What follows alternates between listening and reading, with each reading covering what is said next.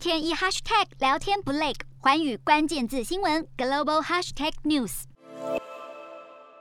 从自动咖啡机到智慧助理，自动化服务已经成为现代生活的一部分。就连投资理财也能让机器人代劳。传统上，消费者想进行投资，可以选择自行研究或雇佣理财专员。机器人理财的出现，让消费者有第三种选择，同时享有专业理财建议以及数位平台的便利性。机器人理财服务从二零零八年问世以来便快速成长，二零二零年资产管理规模达四千六百亿美元，跟二零一九年相比成长了百分之三十，而且有持续增长的趋势，预估到二零二四年将达一点二兆美元。机器人理财又被称为智能投资，也就是将人工智慧导入传统理财的顾问服务。机器人理财最大的优势在于它的便利性，用户只要注册账号、选择风险属性及投资需求，系统就会利用演算法提供合适的交易策略及投资组合。相对于真人理财专员，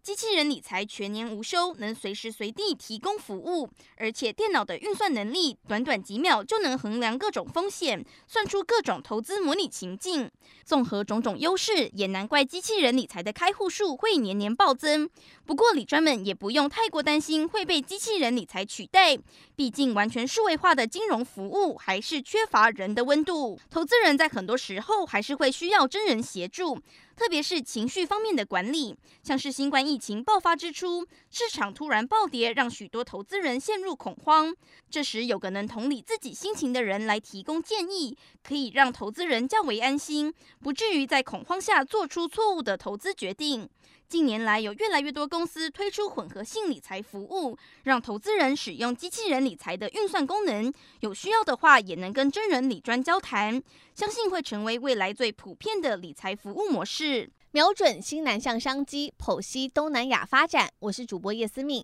每周五晚间九点记得锁定，看见新东协就在环宇新闻 MOD 五零一中加八五凯播二二二及环宇新闻 YouTube 同步首播。